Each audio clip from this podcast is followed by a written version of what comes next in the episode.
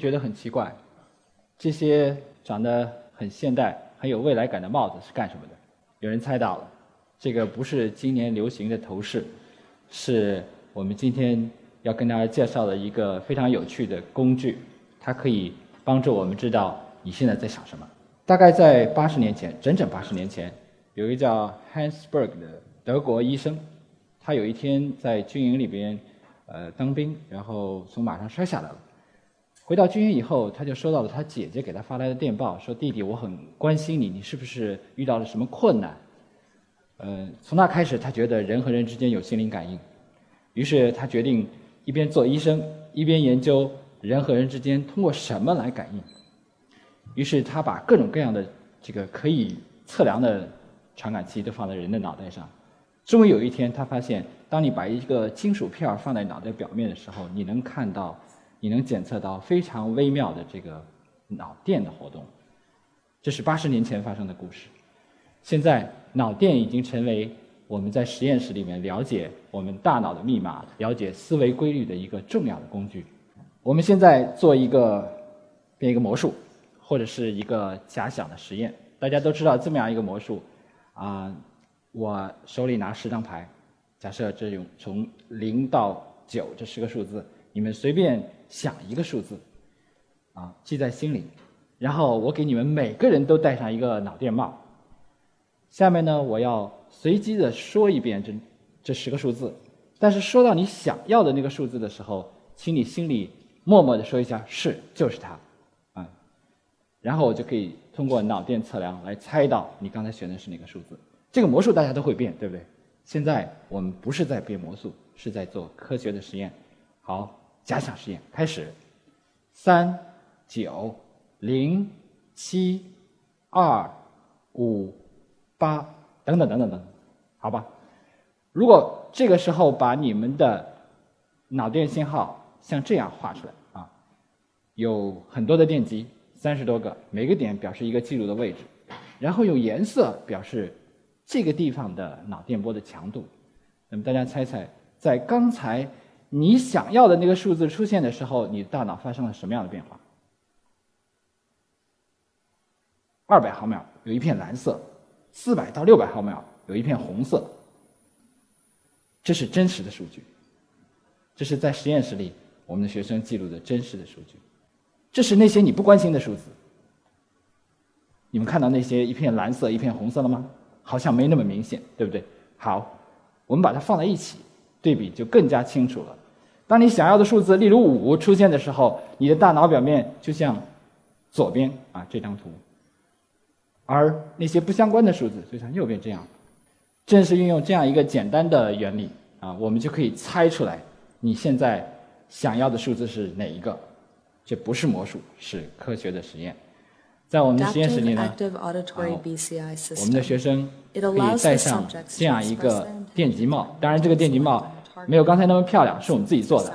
但是电极更少、更简单，只有四个电极，三个通道。当然，他要戴上耳机，就像刚才听我数数字一样。当这个数字出现的时候，他心里也像大家刚才一样默念一下：“是，就是它。”但在这里呢，我们把每一个数字都赋予了一个意义。比如说，一表示我冷。二，我表示表示我想喝水，为什么？因为我们想帮助那些残疾人。如果他不能够通过自己的手脚来表达自己的思想，也说不出话来，能不能通过脑电来猜出来他们在想要什么？正是用这样一个我们叫做脑机接口的系统，通过解读病人脑电，我们就可以猜出来他究竟想喝水还是觉得热了。可以看到这个系统非常的简单，嗯。也许未来可以真的用到病人的床旁，但是现在还有很多技术的困难。我们在实验室里面需要我们配合的非常好的学生才能做这样的事情。有一部电影，不知道大家有没有看过，《潜水中有蝴蝶》。啊，简单讲一下，就是啊，有一个杂志叫中文叫《时尚庄院》，法文叫《Ella》，它的主编呢，呃，鲍比，在他四十多岁的时候。突然的得了一次中风，中风以后，呃，很不幸，他身体几乎每一块肌肉都不受自己控制了，只有他右眼皮可以眨一眨。那么可以想象，他的人生从巅峰一下子跌到了低谷，他的生活状态就像被困在了一个潜潜水钟里面，但是他的思想是自由的，就像蝴蝶一样。啊，这不是故事最感人的部分。嗯，他的思想是自由的，也是清醒的。得了病以后呢，他想把这种感觉表达出来，于是他决定写一本书。怎么写？大家有办法吗？他的护士拿着一个法文的字母表，一个一个的问他：“你想要的数字母是哪一个？”直到他，或者是念到他那个，就像刚才我们做的一模一样。念到哪个法文字母的时候，他就眨一下他的右眼皮。你想，如果他要说声法语的谢谢 （merci），他要重复多少遍法语的字母表？五遍。五遍，至少五遍，对吧？正是用这样一种方法，鲍比花了一年半的时间写了这本书，叫《潜水中与蝴蝶》。这本书后来被拍成了电影，建议大家今天回去去当当买一本。这本书不可能很厚，因为是用眨眼睛的方式写出来的。那么，有没有办法给包庇这样的病人也戴上脑电帽，让他们能够自由地表达自己的思想？也许。未来他们用的打字的工具，用脑电打字的工具，就像你你们现在看到的这样。这是一个虚拟的键盘，上面有所有你要想要的字母。呃，你要做的只是注意你想要的，比如说你想注意 H，你就把你的注意力或者眼光盯着 H。那么下面这些闪动的这些小条是什么呢？是我要在你的脑电上打一个记号。要不然我猜不出来你你想要的是哪个数字，对吧？哪个字母，对吧？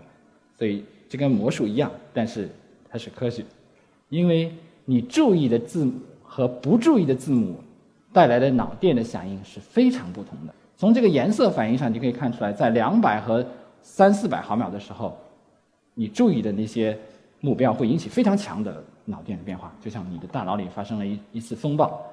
你把它的波形画出来，你看蓝色的是你注意的，红色的是你不注意的。我们当然如果有学计算机的同学和专家们，你们可以完全很容易的解读出来这样的脑电波，就能够实现刚才的这种用思维来打字。啊，我们展示一个真实的实验。啊，我们可以用这样一个设计原理，呃，让我们的学生或者是未来的残疾人。像未来像鲍比这样的残疾人，可以呃输入 B C I 这三个英文字母，这是 Brain Computer Interface 的简写。呃，更神奇的事情，我们的学生想了一个办法。让这个脑电也可以控制整个浏览器啊，输入 BCI 以后还能选择到你想要的那个网页。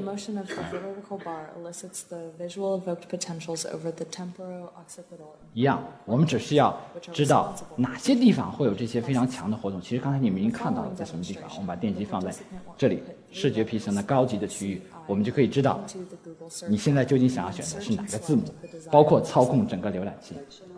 这大概是世界上第一个用思维来做网络搜索的实验。在开场的时候，你们看到了一段视频，啊，那是我在明尼苏达的一个朋友、同事，他他是一位教授，他有一个实验室，呃，他让他的学生做了一件啊，我们在二零零六年就做过的一件事情，就是用脑电帽来猜想这个各种各样的方向，左右前后，只是他们想的更炫，去控制这个直升飞机。二零零六年的夏天，大家如果记得的话，那个是德国的世界杯，啊，我刚刚从霍普金斯大学回到清华，啊，我和我的学生们，我们有六个人，啊，我们在地下室里面开始了我们的梦想。我们要做的事情就是做世界上第一个现场用脑电来控制的这个呃机器人足球赛。那个时候也有一些实验室在做脑电的分析，但他从来没有实现过真的 real time 实时的来控制一个机械狗去踢足球。在这里，大家看到的是，啊，男生控制的是蓝色的狗，啊，非常的勇猛。那它可以前、左、右三个方向运动，它是射射手。呃，女生一定一在屏幕的呃右边，啊，戴着红色的帽子。这个帽子是我们自己做的，但上面电机非常少，所以它只能控制这只红色的狗左右，所以它只能做守门员啊，不能往前走。这这个狗，大家可能不知道有没有。有没有概念？这是 Sony 的一个 Eyeball 的狗，非常的贵，它可以接受无线信号，能够左右前后的运动。当时整个北京，我想想了各种办法，才找到两只，一只是清华的，一只北大的。北大那只还是偷偷借过来，用完了又给它送回去。好了，我们看看这个呃现场的视频。现在开始，那只蓝色的狗已经开始动了，啊，守门员很紧张，来回的奔跑，啊，当然当然，它不可能像你用鼠标来控制那么快啊。当然可以看到，这个守门员确实在积极的应对啊。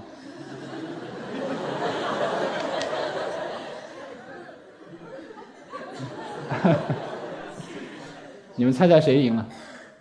谁赢了？这显然出错了，我们这位男孩子这个跑偏了啊。第一局是守门员赢了，下一局是是我们这位男生啊。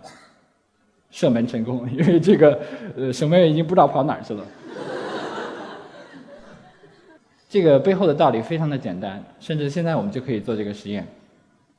啊，大家知道我们的身体的各个部分在大脑里都有一个对应的区域，对吧？我的右手是左边，左手是右边，对吧？现在我请大家体会一下，你们就是一个神经细胞。假设这间屋子是一个人的大脑，就有这么多神经细胞。啊，我们假定这边是左边，好吗？B 区是左边，A 区是右边。现在我要发出指令，说小狗往左，往右。你们是那个戴着脑电帽的这个受试啊，是这个学生。你们现在要用掌声来表示你们在放电啊。那么，请大家不要出错，要不小我的这个计算机算法就糊涂了，不知道该往哪边走了。好，现在记住我的定义是。这边是左边，是你大脑的左边啊。这边是大脑的右边。现在我要想让小狗往右走，太太棒了。往左走，谢谢。往前走，嘿，是你们的。如果你们仔细看这张图，就猜到了。往前走呢，你只能想你自己脚的运动。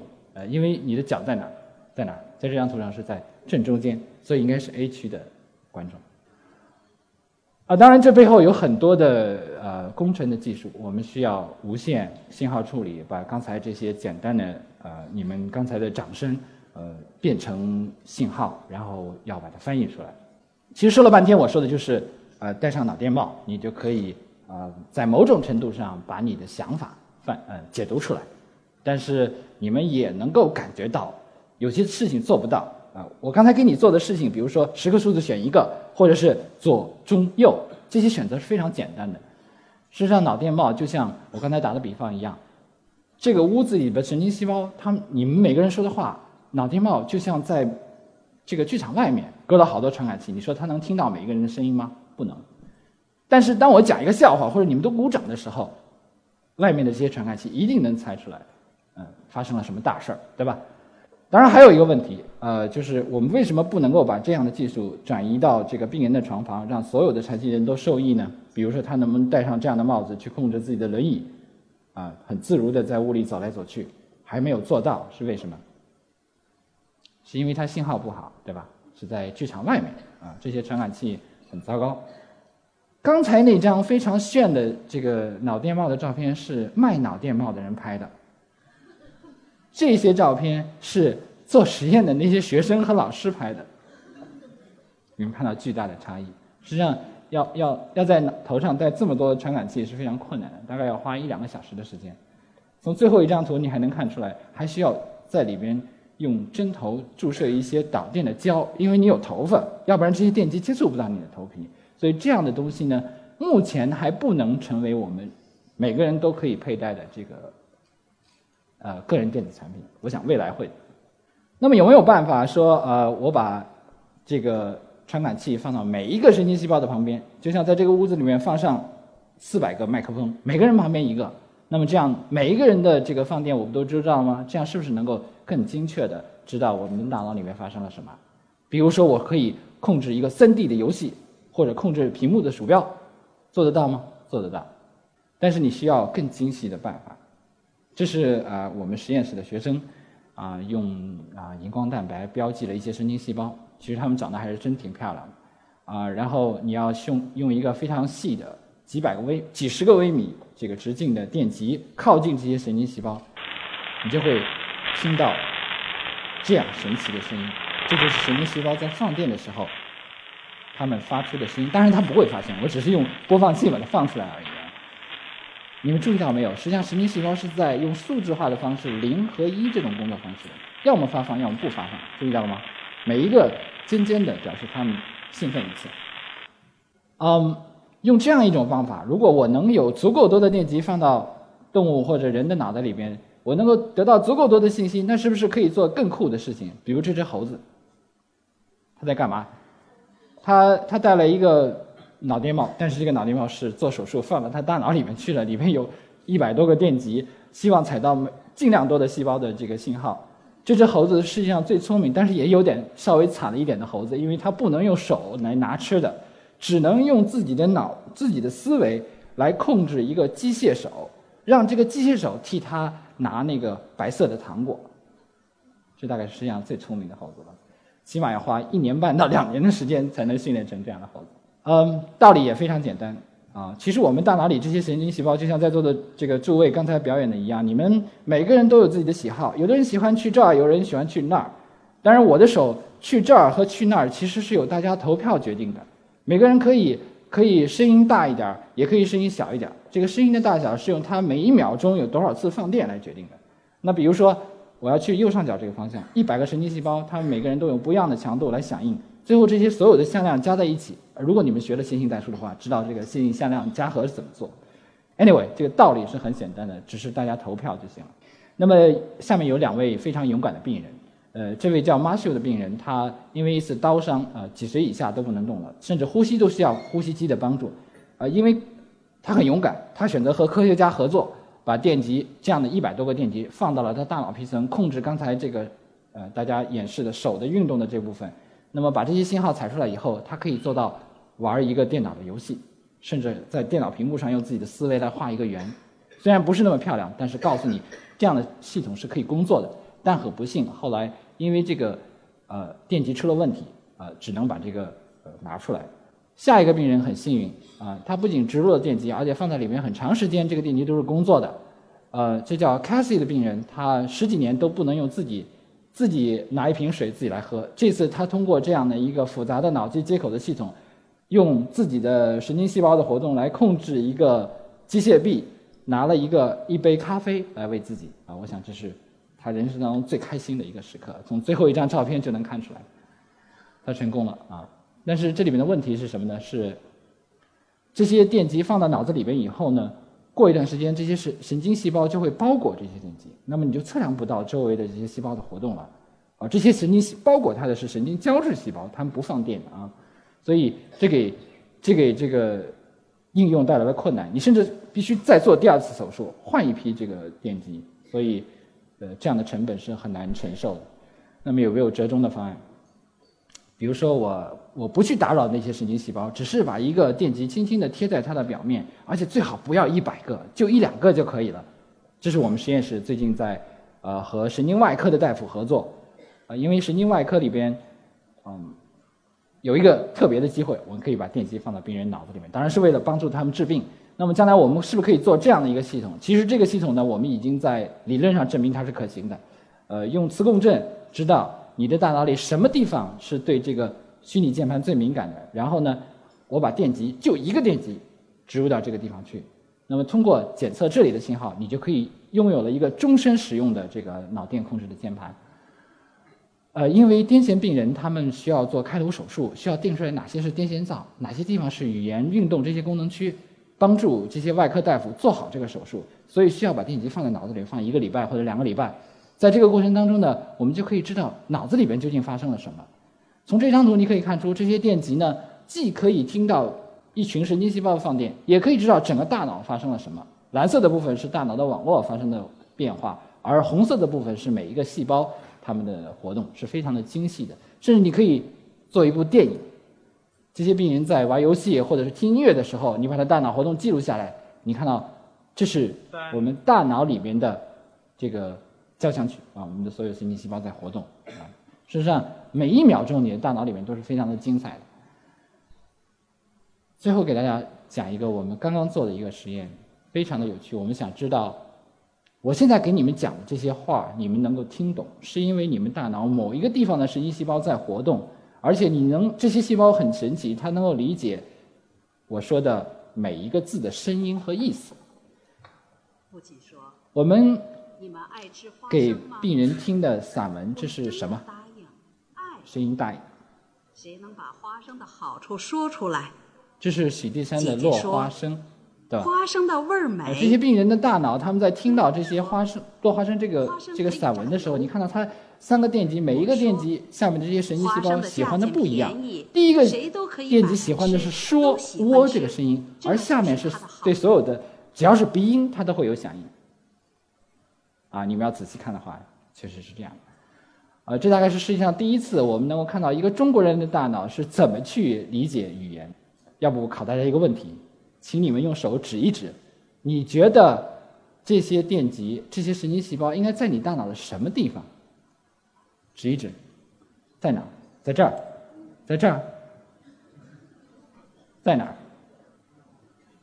其实这张图左左边这个地方已经透露出来了，是在你的右边耳朵上面一点点，啊，当然有的人摸左边也没错啊。当然你要理解这个词的意思的时候，可能左边就要参与。但会不会中国人和美国人不一样？有可能。如果我们将来要帮助霍金，呃，或者或者是中国的王甲来做这样的一个系统，让他们能够自由地表达自己的思想，呃，做这么样一个脑机接口的系统，他们再也不要这个眼动啊，或者是所有的计算机辅助的装置，只要想一想，他们的想法就能够表达出来。呃，需要更多的研究，知道我们的语言在大脑里面是怎么表达的。我们要解读大脑的密码，最终的目标应该是像这样。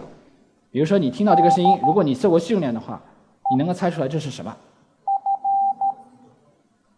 那如果你训练过的话，你能把下面这行字就写下来了，是因为你知道它的规律，对吧？比如说，我要输入 h hello，那我们只要只要滴滴滴滴四声就可以了，对吧？这个表这个这个二叉树一直往右边走四次，对吧？但是你听听这个声音，什么意思？这是一个，这是我们实验室的一只老鼠，其实他什么都没做，只是在那睡觉，但是他的大脑的放神经细胞的放电就是这样子的，因为我们知道的太少了。嗯，有另外一个很成功的例子，就是我们如果知道一个人的基因序列，我就知道他有没有可能得了某种病，对吧？就像上面这个这张图显示的那样。当然，如果我我我把你的每一个细胞有一个非常漂亮的办法，既不打开你的脑袋，又能够听到每一个细胞的声音，那么把它的细胞的这个活动放出来以后，能不能猜出来你现在是喜欢我的演讲呢，还是很讨厌我的演讲？很遗憾，到目前还不能做到。嗯，但是就像人类明明知道自己可能去不了火星，但是我们仍然努力的在创造和发明各种各样的技术。在这个过程当中，我们留下了航天飞机，我们知道太空站，对吧？也许人类物理所有的物理学家经过越来越多的努力，我都不能不可能知道物质最基本的粒子是什么。大家说是 Higgs，但也许是错的。但是在这个过程当中，我们知道了，我们可以用高能的粒子去轰击原子，这个技术可以帮助治疗癌症。我想说的是，也许我们永远也不会有一天理解思维是怎么回事儿，大脑的密码是怎么样子的。但是在这个过程当中，我们能够知道我们大脑工作的一些巧妙的办法，把它应用到电子产品、计算机当中去。未来我们的智能眼镜可以读懂你的眼神，我们的智能手机可以听懂你的话，当然，也许你们手机里面有这个功能，但大家可能从来不用，因为太糟糕了。也许未来它还可以跟你聊天。在我看来，呃，解读大脑的密密码，未来既能够帮助残疾人生活得更有尊严，更重要的是让我们普通人的生活更加有趣、更加有品质，也更加美好。谢谢。